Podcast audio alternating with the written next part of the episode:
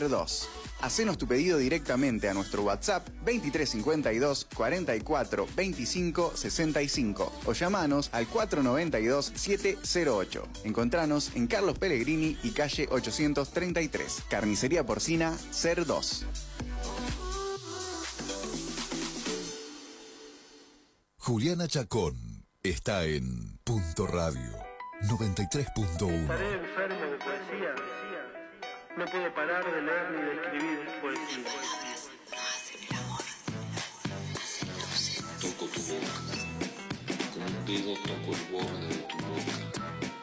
Voy dibujándola como si saliera de mi mano. Ejemplo. Yacíamos en un lecho de amor.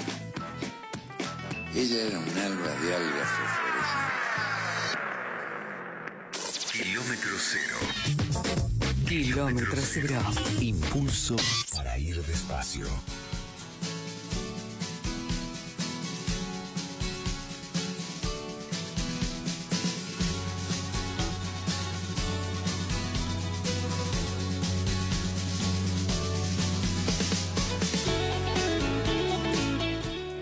Volvemos al aire, 14 minutos pasan de las 11 de la mañana y ya está con nosotros la señora Juliana Chacón, a quien le digo buen día por la mañana, ¿cómo le va? Muy bien, muy bien. ¿Ustedes cómo andan? ¿Cómo anda? ¿Usted es de las que le gusta eh, 35 mil grados de calor? Depende de dónde. ¿Acá? No empiece, Juliana, porque a En usted la ca- el pampa frío húmeda. pon- la pone de mal humor. Lo Yo recuerdo no sé qué me perfectamente. gusta ya. Creo que, que estoy en, en- estoy vieja y ya me gustan la primavera, el otoño. Primavera, primavera. Hace o sea, no primavera, me calor. falta un abrigo. Eh, no tenemos primavera. ¿Vos viste lo que nos está pasando? Que pasamos del invierno a los 35. Y estamos extremos en todo, te diría. ¿eh? En todo. Dicho esto, abrió una puerta enorme. La cerramos. ¿Y con quién estamos hoy? Bien, hoy tenemos un invitado súper, súper especial a quien yo aprecio muchísimo, que es Sergio Frugoni. Es profesor en letras y magíster en escritura creativa. Es docente e investigador en la UNAM y en la Universidad Nacional de La Plata, en el área de didáctica de la lengua y de la literatura, y en el Instituto Joaquín B. González. Dicta, además, el currículum es largo, ¿eh? Lo- Bueno. lo- pero, pero presten atención porque es grosso, grosso.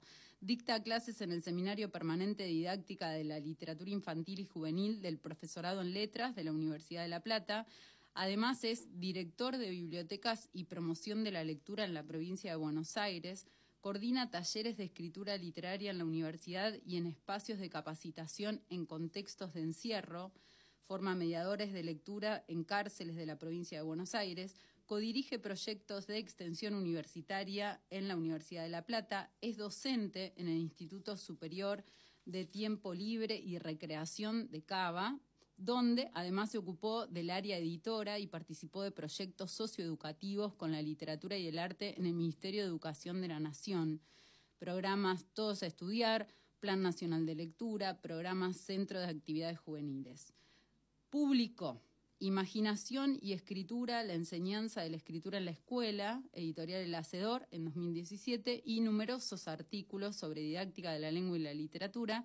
Además, en 2019 salió publicado su libro de cuentos Los Efectos, y durante la cuarentena tradujo haikus, que sube a sergiofrugoni.medium.com, lo sigue haciendo. Y notición, notición. Re es inteligente, que, Sergio, no se quería volver loco, dijo, se me va a poner a traducir. eh, el notición es que hace una semana ganó el Premio Internacional de Poesía Luis Feria de la Universidad de La Laguna, Tenerife, España, donde va a ser publicado. Así que lo escuchamos a mi amigo Sergio Frugoni, que hace mil que no nos vemos, pero siempre el cariño intacto. Oh, Hola Juli, hola a todos, gracias, gracias por la invitación. Es verdad, hace muchos años que no, que no hablamos, eh, pero bueno, yo también tengo mucho aprecio por vos. Eh, cuando Juliana, eh, hola, Ivana Jaca, usted saluda, ¿cómo está Sergio? Oh, oh, oh, hola Ivana, ¿qué tal? ¿Cómo estás? Eh, cuando Juli te iba, iba leyendo todo, yo dije, bueno, nos vamos a encontrar con un señor de 78. No, Más o menos, ¿eh? No, no, no, no, eh, no. eh, te quiero decir, todo eso que dijo Juli, ¿es verdad? Eh, va, eh, sí, es verdad, digamos que sí. Digamos que sí. Eh, eh, hice, eh, estuve haciendo muchas cosas ¿Cómo todos se estos hace años. para Tengo hacer 48, tanta cosa? Tengo, 40 tengo 48 años también, ¿viste? Un nene. No, no, no es que un soy, nene. no es, no es que soy un, un jovencito. Un nene sos. Eh, Acá bueno, no nos gracias, hacemos cargo de la edad, ¿eh, Acá no, yo tengo 47, una nena, vos 48, un nene. Perfecto. Claro, bien, bien, bien. Y bueno, es muy, muy generosa Juli también con, con, con, con contar todas estas cosas. Bueno, nada, No, es- son- es- son prácticas súper interesantes. Eh, bueno, Sergio, no sé bien por dónde empezar, porque es tanto y es Sí. tan diverso.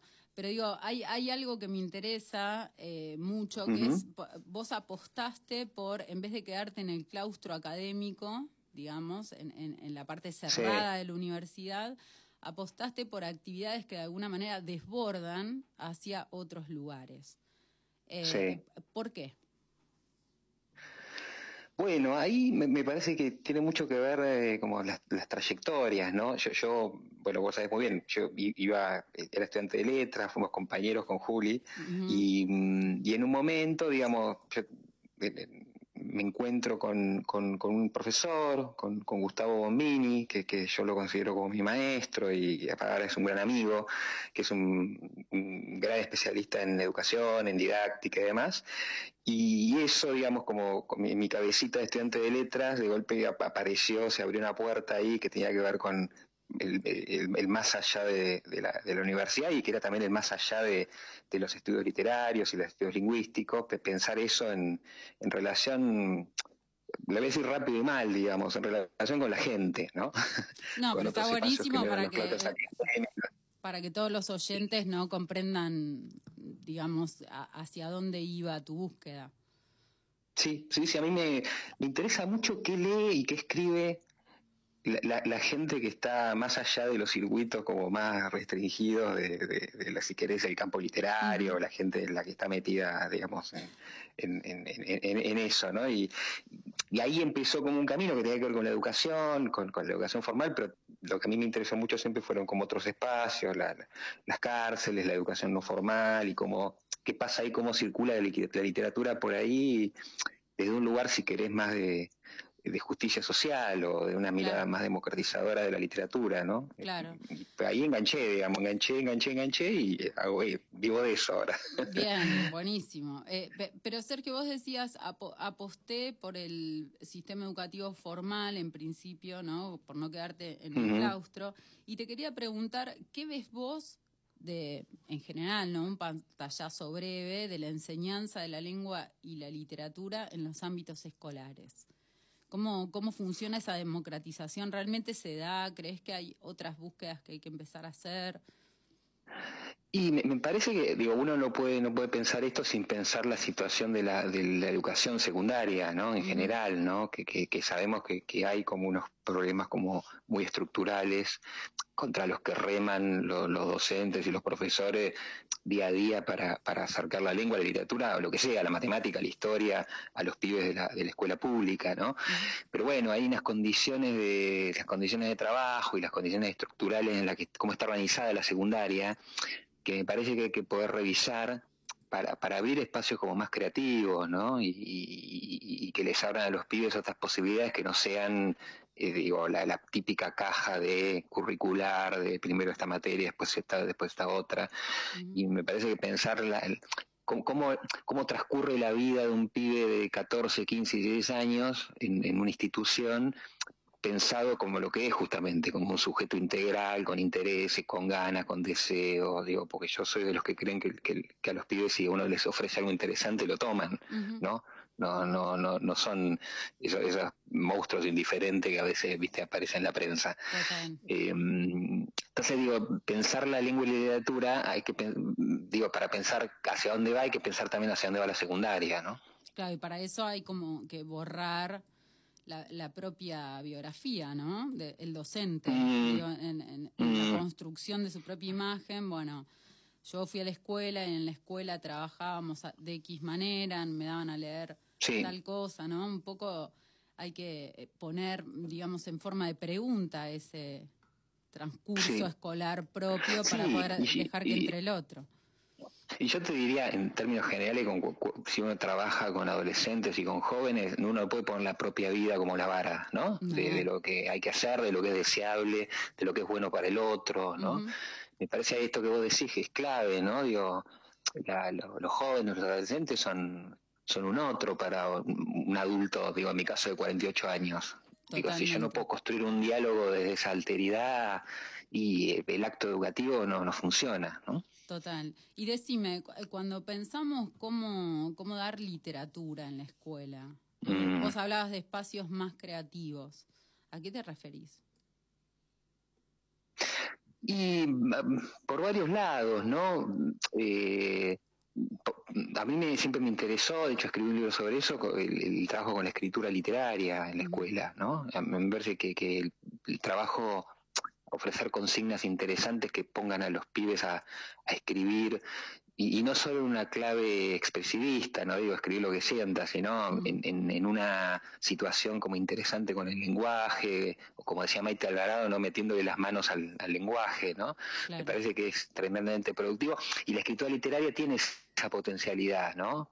Porque, porque bueno, claro, interpela la imaginación, no le da otra posición frente al escrito, pero que finalmente el asunto es cómo lidiamos con el lenguaje, ¿no? Y, me parece que, que, ahí hay un, camino que, yo exploré y a mí me interesa, me parece como, como interesante y que, y que de hecho sucede, ¿eh? digo, en la escuela secundaria hay muchos profesores que escriben literatura con sus alumnos y siempre lo que pasa es, uy, qué bueno lo que pasó. ¿No? Totalmente. Bueno, hay que hacer ese, uy, qué bueno lo que pasó, hay que hacerlo como un método de enseñanza, ¿no? Sí, además, eh, eh, y acá hablo de mi experiencia docente, ¿no? Como que los años pasan, en, lugares tan chiquitos como Chacabuco te volvés a encontrar con los alumnos, no sé, 15 años más tarde. Y lo que queda es, me acuerdo de ese libro que leímos que estaba re bueno, o me acuerdo que un día escribimos tal cosa. Y por ahí e, ese empeño a veces, eh, un poco fuera de, de tiempo de, de, hacer que los chicos sepan los tipos de adjetivos, sustantivos, ¿no? Y que quede ahí, como que el pibe después no, no, de eso no queda nada. Mm, mm. sí, sí, sí, claro. Claro, claro, Uno, uno, a, mí parece que hay que encontrarle como, y ya te digo, me parece que hay muchos profesores que lo pueden hacer, eh, porque, bueno, la escuela trabaja con el conocimiento eso, eso digo, conocimiento del que sea, digamos, histórico, matemático, sobre la lengua, sobre la literatura. El punto es cómo construir que, con los pibes un camino hacia ese conocimiento que tenga que ver con, con, algo genuino, ¿no? Con una real apropiación, ¿no? Y, no, no, digo, llenar carpetas con definiciones que, que finalmente, como decís vos, no caen en saco roto, ¿no? Totalmente, totalmente. Además de de, hacer todo este análisis del sistema educativo formal, vos mencionaste que te interesaban las cárceles.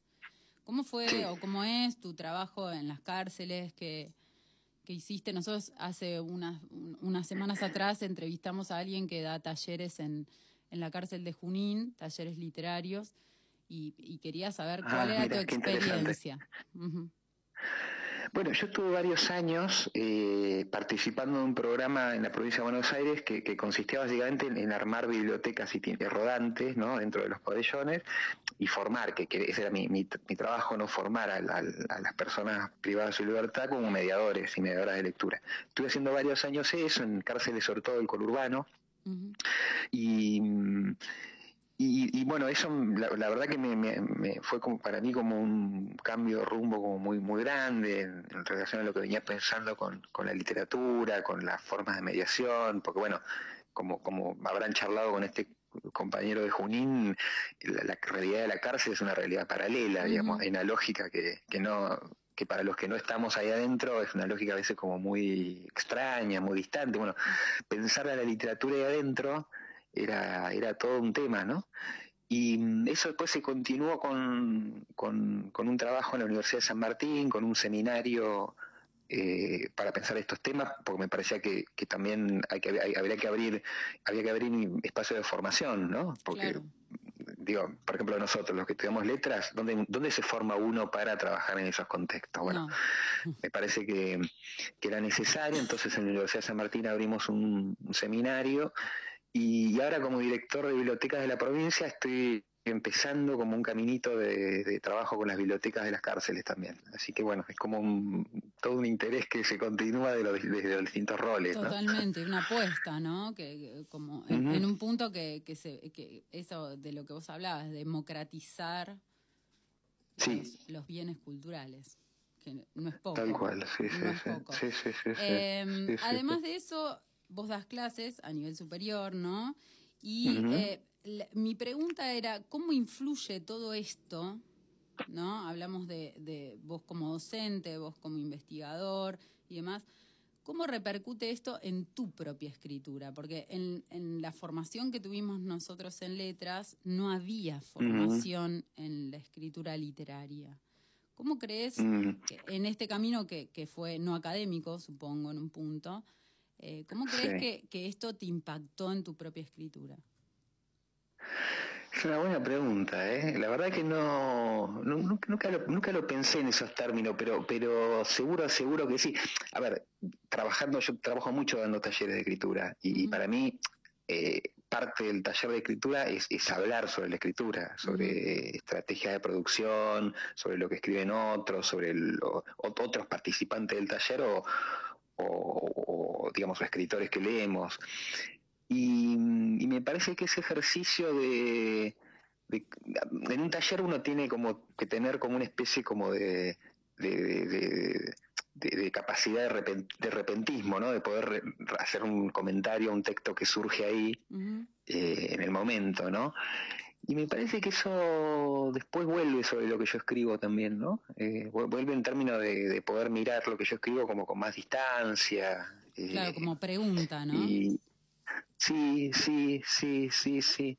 Y, después también, eh, a ver, también bajarle el precio a lo que uno escribe, ¿no? Digo, porque yo en los talleres veo gente, gente que, no es conocida o que nunca escribió y que de golpe en un taller escribe cosas maravillosas. Y me parece que también ayuda a tener un poco más de modestia con lo que uno escribe, ¿no? Sí, además, además la, la, dificultad de esto que vos decís, también súper interesante. El martes pasado decía Patricio Foglia, cada uno canta su canto, ¿no? Eh, eh, escribe el canto que le toca y, bueno, con la modestia de saber que es una botella lanzada al mar, decía Patricio. Totalmente. Y bueno. Totalmente, de acuerdo, sí, sí. Eh, y, que, finalmente uno no está haciendo la gran obra, sino que está transitando su propio vínculo con la escritura, que, que finalmente es eso, ¿no? Es un vínculo personal que, que, como decía De Ward, ¿no? ¿no? hay escritores, hay gente que escribe. Finalmente es eso, escribir es una práctica en la que uno se aboca y, bueno, y la va transitando como, como puede. Totalmente. Eh, Sergio, y, te quería hacer esta pregunta. vos decías, bueno, yo di talleres, eso vuelve como pregunta. ¿Vos crees que de alguna manera para poder escribir tu literatura, en un punto tuviste que desacademizarte? Eh, que que ver qué queremos decir con desacademizar, ¿no? Me refiero a la formación más cerrada. Sí, sí, sí, sí. Porque es verdad también que, no sé, yo en la universidad conocí a César Vallejo y yo no podría haber escrito nada si no hubiese leído a César Vallejo, ¿no? La pregunta es qué se hace, qué, discurso construye la universidad alrededor de, esos, autores, ¿no? Eh, nosotros tuvimos la suerte de tener un profesor como Enrique Fofani, sí, tremendo. un profesor maravilloso, que, a mí me abrió la cabeza, ¿no? Y yo seguro que seguramente eso impactó en mi escritura, ¿no? Eh, Me refiero a, viste que, salís de la facultad y decís, bueno, leí, no sé, Borges, Vallejo, qué sé yo, tantos escritores monumentales, para usar algún tipo de adjetivo. Y, después, bueno, vuelvo sobre mi propia escritura, después de, por lo menos, hablo desde mi experiencia, ¿no? Después de haberla abandonado durante la formación académica prácticamente. Y uno vuelve con, con, ese con ese peso en la espalda, ¿no? De haber leído a tantos otros que son... Sí. en un punto hay que matarlos, ¿o no?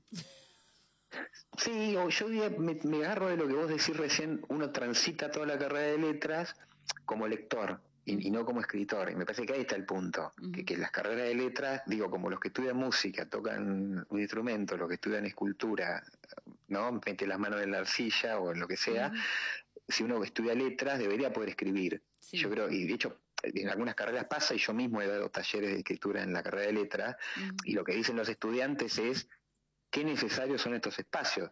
Si eso pasara, yo creo que no, no, no habría esta disociación que vos decís, de que salgo de la carrera de letras y yo, yo quería escribir y sentí que estuve cinco años leyendo y no escribiendo. ¿Se puede enseñar a, se trata- escribir? ¿Se puede enseñar a escribir sin escribir? Eh, sin pasar por, por la Y escritura. me, pare- me, me parece que es difícil, ¿no? Digo, dar un taller de escritura si vos no tenés esa experiencia, no sé, me parece que, que se vuelve como, como algo demasiado teórico y, y- y hay un punto de la escritura que es, eh, que es muy práctico, ¿no? Y, y los problemas que te ofrece escribir un poema, un cuento, un ensayo, lo que sea, son problemas como muy concretos y muy prácticos, ¿no? Y eso se aprende con el oficio. Lo, lo que yo estoy seguro que ese oficio, hay, hay herramientas de ese oficio que se pueden tra- transmitir, sí, sí, Sí, claro. sí, sí, sí, sí, coincido. Digo, como eh, eh, eh, está, mm, digamos, en, en la práctica de la docencia, en ámbitos escolares, cuando le pedimos a un alumno que escriba un cuento, o escriba un poema, o escriba, ¿no? Desde, desde dónde podemos hacerlo es una pregunta, si no hemos pasado por la experiencia de escribir cuentos, escribir poemas, ¿no? Sí, claro, porque además, si, si vos te enfrentás con la situación de escribir, ¿no? De escribir literatura, también a vos se, se te empiezan, se- eso- esa, esa misma experiencia te devuelve una, una cantidad de preguntas que, que sí o sí te, te, te ponen en cuestión las certezas, ¿no? Uno- por ejemplo, digo, una cosa que se escucha mucho, ¿no? Cuando uno escribe expresa sentimientos. Bueno, cuando uno se pone a escribir pasan otras cosas también, que son más interesantes que expresar sentimientos, ¿no? Que tiene que ver con, como decías un rato, con enfrentarse con, con esta dimensión del lenguaje medio como que siempre se te está escapando de las manos, ¿no? Claro. Y, y enfrentarse con esos problemas, me parece que te, de- si vos a la hora después de ser un docente estás posicionado de otra manera, ¿no? ¿Vos crees que el, eh, para, para escribir se necesita, digamos, eh, voy a usar una palabra medio complicada, dispersión? dispersión, ocio, Ah, eh, está- está- Detenimiento. está bueno. Sí. Sí, lo que yo creo que se necesitan tiempos y espacios, ¿no? Y si, si uno no se los puede garantizar por la razón que sea, ¿no? Me parece que hay que ir a buscar a dónde, por ejemplo, un taller. El, el gran, el gran, para mí el gran aporte de un taller de escritura es que te da tiempo y espacio para, para pensar tu escritura, ¿no? Si no, digo, le pasa a mucha gente que le gusta escribir, pero dice, no, no sé, no sé cuándo, me, me siento y no me sale nada, o, o, digo, lo van postergando, ¿no? Esperando tiempo, que aparezca el momento, el, que aparezca la- el momento de inspiración que nunca llega, ¿no? No, no, no. no, Esa- no. esa- esas relaciones un poco neuróticas con la escritura, ¿no? Y cuando finalmente de lo que se trata es sentate y escribir, digamos. Totalmente, y las musas, que te, que te agarren trabajando, ¿no? Claro, claro.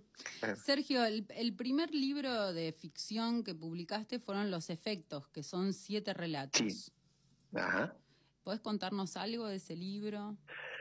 Ese es un librito de, de cuentos que yo venía, yo en realidad eh, pues, em- yo empecé escri- escribiendo más poesía, yo me, me- me- me encuentro, me hallo más como en- con el lenguaje poético, pero bueno, por esas cosas de golpe empecé como a escribir eh, narrativa, me gustó y, salieron esos relatos breves. Y bueno, la, la editorial Queja de acá de la Ciudad de Buenos Aires eh, tuvo la, la- la- la- nada, la generosidad de publicarlo y ese libro salió en 2018, si no, me- si no me equivoco.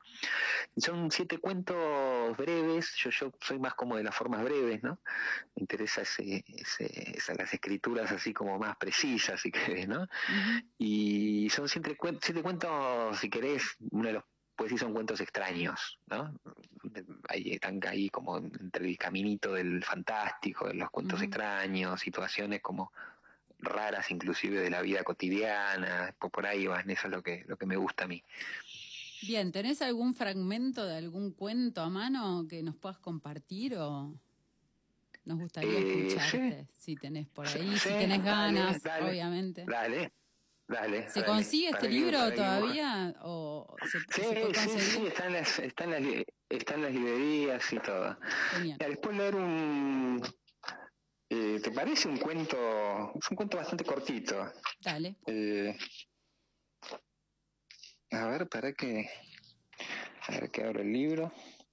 Es un cuento que se llama El perro que reza. A ver. De repente pasa un perro. Tiene la expresión de estar rezándole a un dios, a su propio dios, uno que no conozco.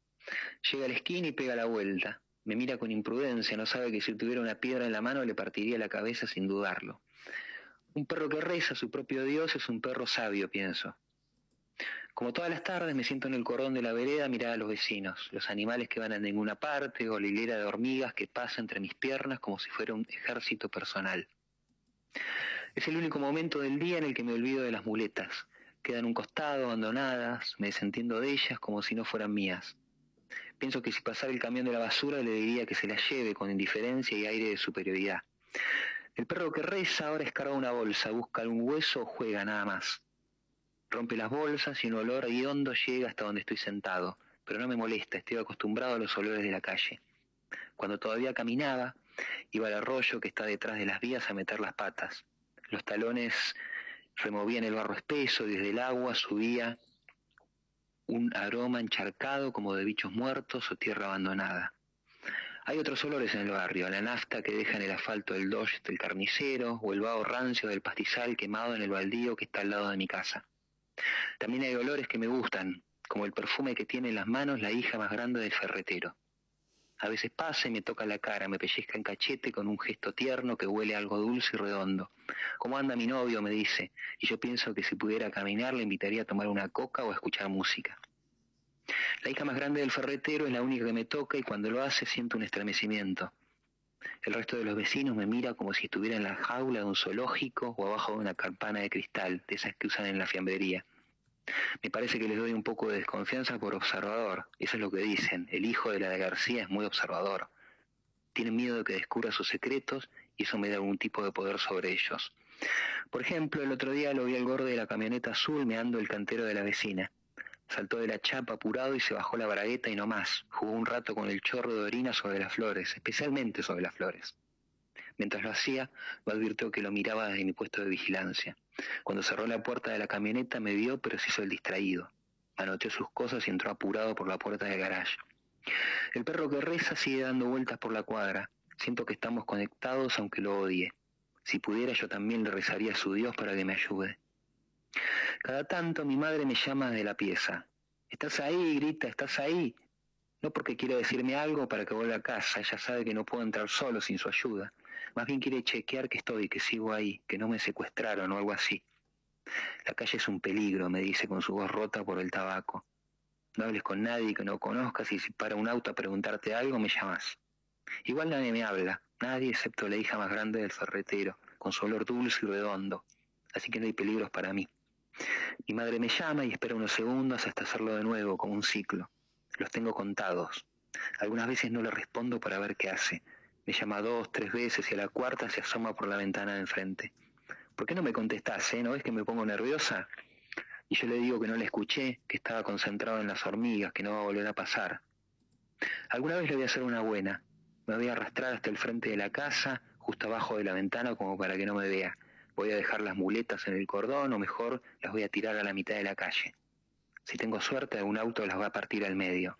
Me puedo imaginar el susto cuando se asome y vea los pedazos rotos de madera en el asfalto, cuando salga corriendo y se arrodille como rezando junto al perro muerto, mientras levanta las astillas afiladas buscando alguna respuesta, con la mirada perdida, llena de dolor. Tremendo. Bueno, ahí. Tremendo. Ahí, Qué bueno escuchar un cuento tuyo, lo quiero decir. Bueno, nada, con. Sergio estudiamos juntos, éramos niños, niños. O sea que para mí- años, de verdad. Para mí es- está buenísimo, nada, escucharte, es tremendo, tremendo. Che, Sergio, y además Bueno, de gracias. eso, además de eso, yo quiero contarle a todo el mundo que hay algo Que sobre lo, que yo te preguntaría una hora, que es el buceo. El buceo, Japón, Ah. haiku y todo esto. sí. ¿Qué ¿Qué es ¿no? lo que tú Sí, dices, sí. Julián? Bueno, co- contanos un poco. ¿Vos practicás buceo? Sí, sí, sí, yo siempre estuve como muy, enganchado con el agua. Yo, yo soy de, yo soy de Tandil, y en Tandil ustedes saben que hay un lago. ¿no?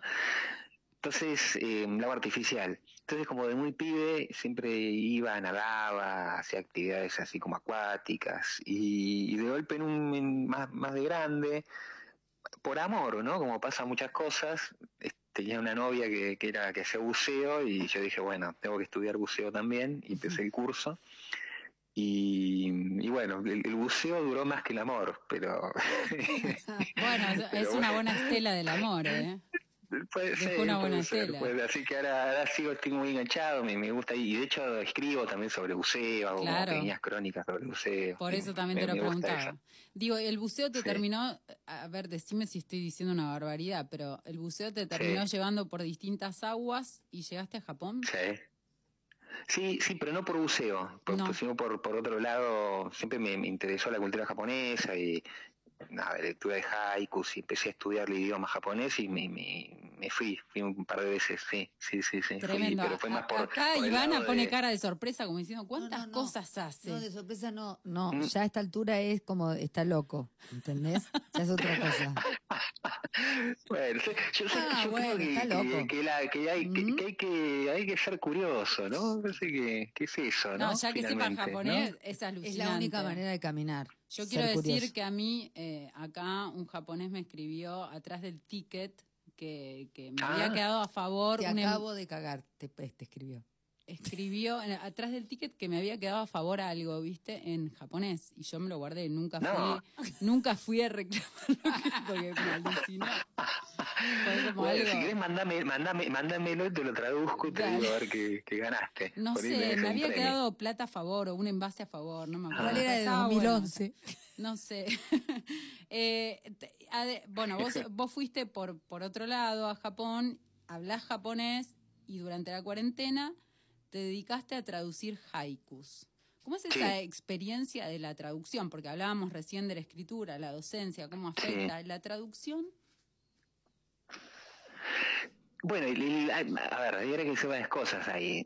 Primero, yo no soy experto, en, no soy traductor profesional, no soy experto en el idioma japonés, estudié algunos años, o sea, soy más bien un caradura que se mete a hacer cosas que por curiosidad, ¿no? Y explorar y, y medio que salen estas cosas.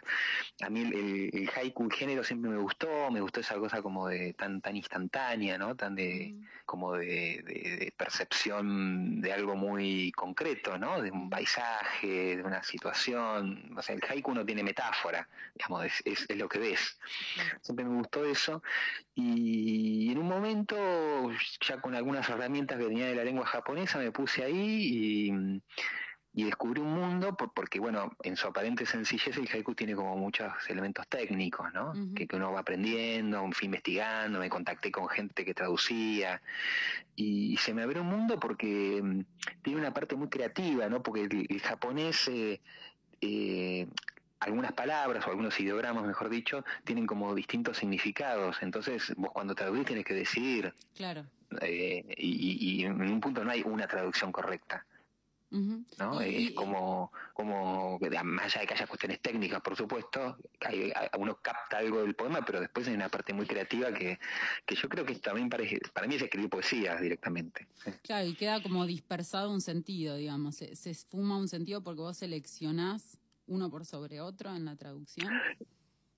Exactamente, y bueno, y después hay cuestiones como de la lengua, yo además hago como unas traducciones, juego a hacer unas traducciones medio como rioplatenses también. Que está que si- buenísimo. probablemente si, que si los puristas del haiku lo vieran, mm, me crucifican, pero bueno, para mí es un juego, ¿eh? Digo, como, como en la cuarentena hay gente que empezó a hacer pan de masa madre, yo me puse a traducir haiku, eso sí.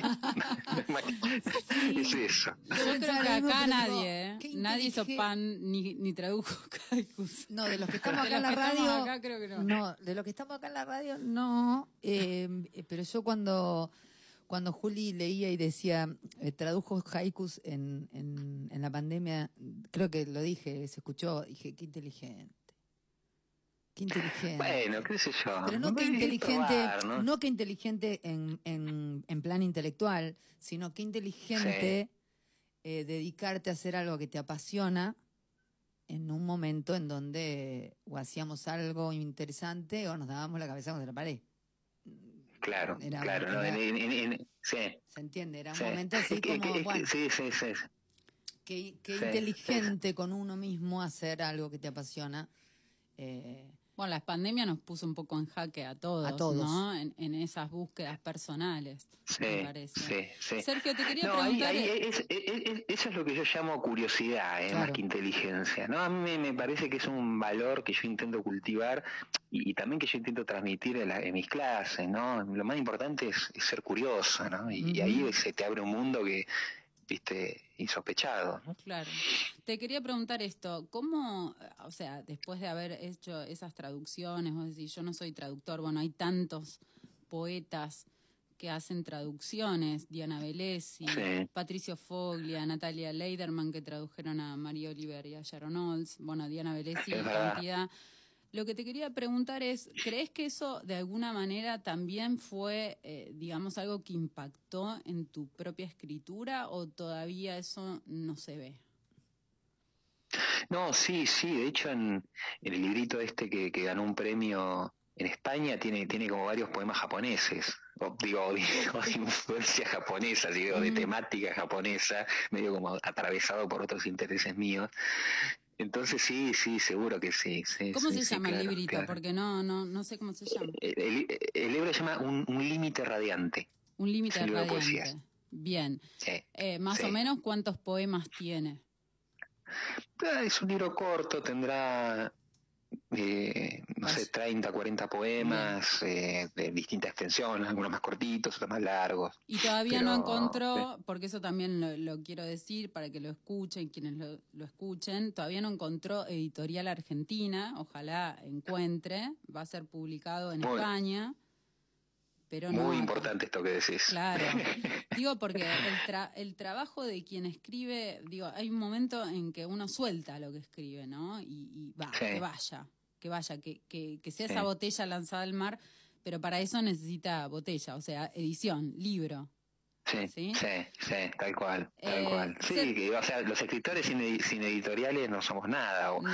así que sí, es Sí, así. y es, un, es una búsqueda, digamos, muy difícil la de las editoriales, también sabemos por lo que están atravesando, digamos, pero, pero bueno, por ahí algún editor lo escucha y, y quiere saber del libro. ¿Tenés algunos poemas ahí a mano para compartirnos? Sí, sí, sí, sí, claro, claro. Pero, pero no, no aburrir a la gente con No, nos encanta.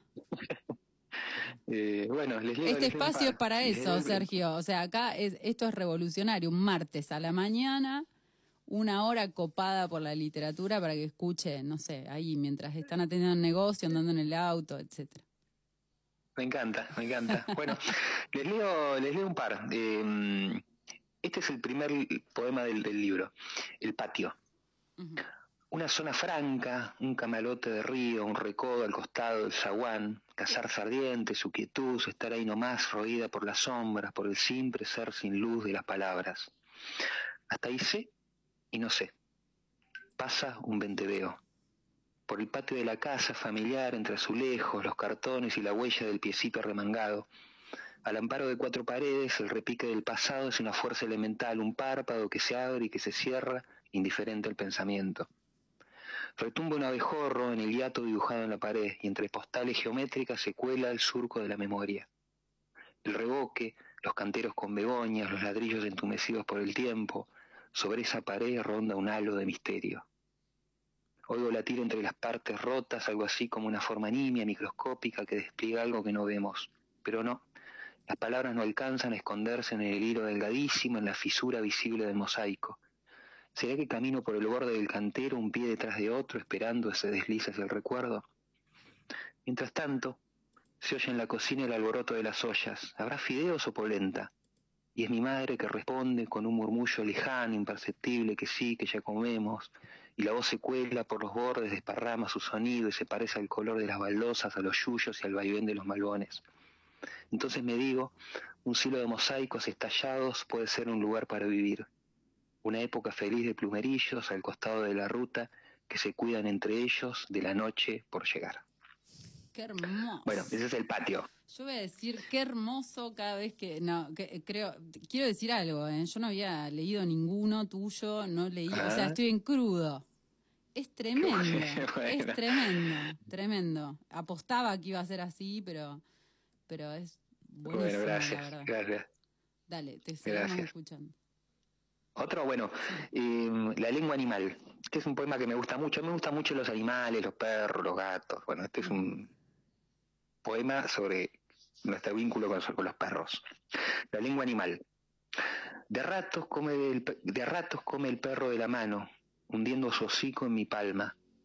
Pero yo me pregunto qué es esa humedad, si la sola sensación o algo más que va sin ser visto quizá entre los otros, perro y hombre, o lo que sea que se deje sin decir en ese hocico que se hunde, y soy yo o mi palma la que toca para que aparezca un perro, o es la lengua la que toca para que yo aparezca. Bueno, Ivana la lengua decía animal. algo, Ivana decía algo. Ivana no puede. Quiero decirlo, estamos todos re Sergio, yo igual lo quiero decir porque se lo quiero decir a cada uno de los que de los que Juli invita. Sí. Eh, esta columna de literatura tiene en esta radio aproximadamente siete años más o menos. Sí, Y mm, ella traía todos los, los literatos que a ella le gustaban y los compartía conmigo y con todos los oyentes. Imagínate que todos los martes, desde hace siete años, me patea la cara, el alma y el cuerpo con, con cosas terribles en, el- en la, en la mundanal mañana periodística de un pueblo, town, de un town muy town, muy town, pero muy sí, sí. town, muy, muy town. Springfield. Sí, muy Springfield. Eh, entonces, em, claro, yo al principio era como, bueno, de- devolución, devolución, devolución. En un momento era, se me caían las lágrimas, ya le decía... Claro. Entonces, ahora lo que quiero es que ella experimente esta sensación de, de- de que no hay palabra, ¿m? Eh, eh, que se arregle ella.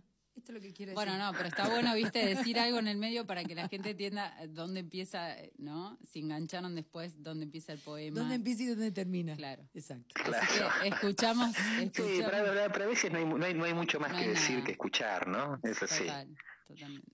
Te escuchamos. Bueno, les leo uno más. Sí. Eh, este se llama Bajo la sombra. Tumbado a la sombra de un buen B, todo parece y no parece un tiempo de mudanzas. Me acuerdo que dijiste, no es tanto del amor que hay que cuidarse, no es tanto de la dicha pasajera. Era un hilo tu voz cantando bajo.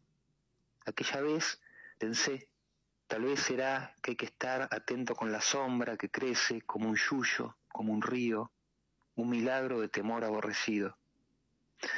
Te fuiste hacia la ruta, suspirando sin mirar atrás. El sobre el asfalto no dejó ni una palabra. Bueno, se llama Bajo la sombra. Tremendo. Duele, ¿eh? Tremendo. Duele, me duele el Bueno, tobillo. ¿hay algo- ¿sigo? Estamos con el doctor, estamos acá con el doctor, me duele el tobillo, Sergio. Ella va descontracturando. Dale, dale. Te escuchamos. Bien. Bien, bueno, les, le- les leo uno de los japoneses, Sí, uno de los poemas japoneses. Se llama Cien Pies. La mirada del cien pies rojo nos enseña las virtudes de la discreción. ¿Cuál es el arte de dar suaves circunloquios violentos? O lo que es igual, el ritual anodino de dar leves saltitos erráticos como el samurái silencioso de grabado. En el rictus furioso de la cara, el guerrero japonés japoniza su mínima porción del mundo. Pará. Te quería preguntar esto. parte, te- lee tengo una pregunta. Shh, te calla. Ah. Lee la última parte, eh, por favor, Sergio. En el rictus furioso de la cara, el guerrero japonés japoniza su mínima porción del mundo. Es tremendo. Maravilloso. Eh, te quería preguntar algo. Vos, eh, en general, pre- pregunto, en tu eh, camino como escritor, ¿hiciste vos talleres como alumno? Sí, sí, sí, sí. Hice, yo vos es que em, cursé una maestría buenísima que se llama Maestría en Escritura Creativa en la Universidad de 3 de Febrero, que básicamente son talleres con distintos escritores.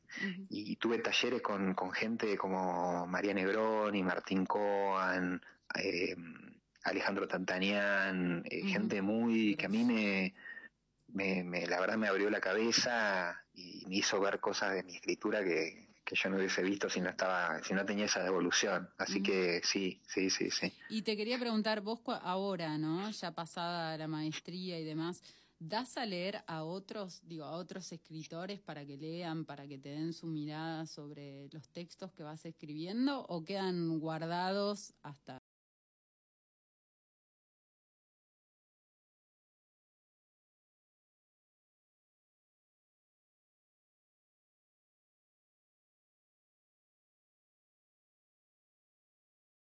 salga acá en Argentina este... Les voy a avisar, sí, sí, sí, sí, sí.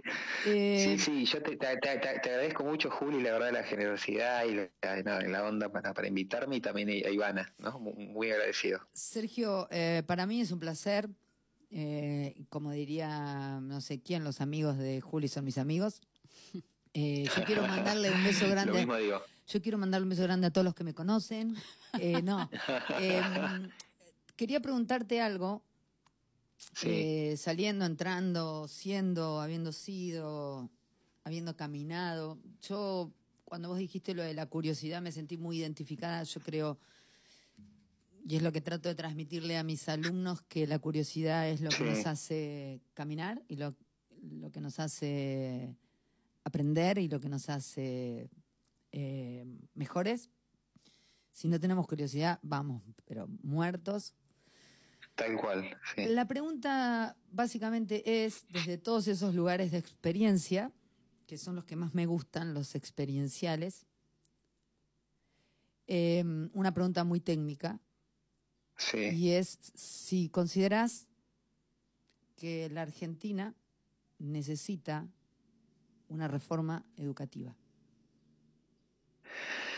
Eh, mm, es una buena pregunta. Por, ahí- por ahí me, me parece que, te- tenemos, te- tenemos, tenemos, lo- tenemos las herramientas normativas y legales y curriculares para, para, para que la escuela secundaria sea otra cosa. Me parece que más que una reforma en términos de macro, lo que hay que hacer es cambio a nivel micro en las escuelas, a nivel eh, de, de cómo se organizan las escuelas, cómo se organizan las prácticas adentro del aula.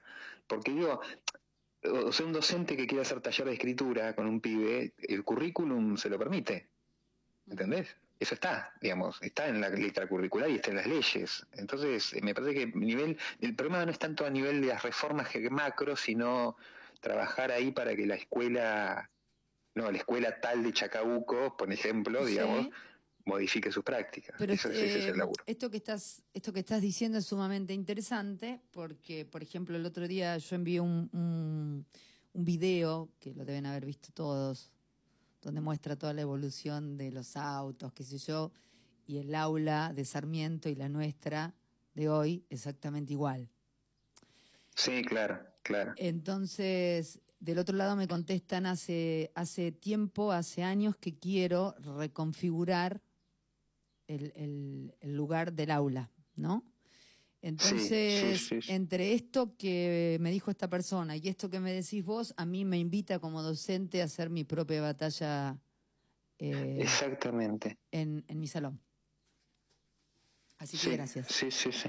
Gracias por sí, legalizarlo. bueno, me- me Ah, ale- me te aviso que me comienza, te aviso que comienza, Ju- Juliana te, te avisará cómo va. Bueno, Sergio, mil, mil Genial, gracias. bueno. Un abrazo. No, gracias a ustedes, eh. Un placer tenerte esta mañana en la radio. Un abrazo grande. Un abrazo para ustedes. Hasta luego. Cuatro minutos pasan de las 12 del mediodía. eh, hermosos momentos. Nos estás trayendo, Juliana Chacón. Yo te lo quiero agradecer. Eh, capaz que empieza una mini revolución. ¿Quién te lo dice? Sí, hay que ir a leer abajo del árbol, chicos, al patio. Ah, hay que leer entre todos. El pizarrón es un lugar de todos. ¿Te acordás la de- Los escritorios hay que... cam- ¿Te Ay. la de una que sepamos todos? Pero no es eso, sino la dinámica, ¿no? ¿Cómo se da? ¿Quién estuvo? Juliana Chacón está en Punto Radio 93.1.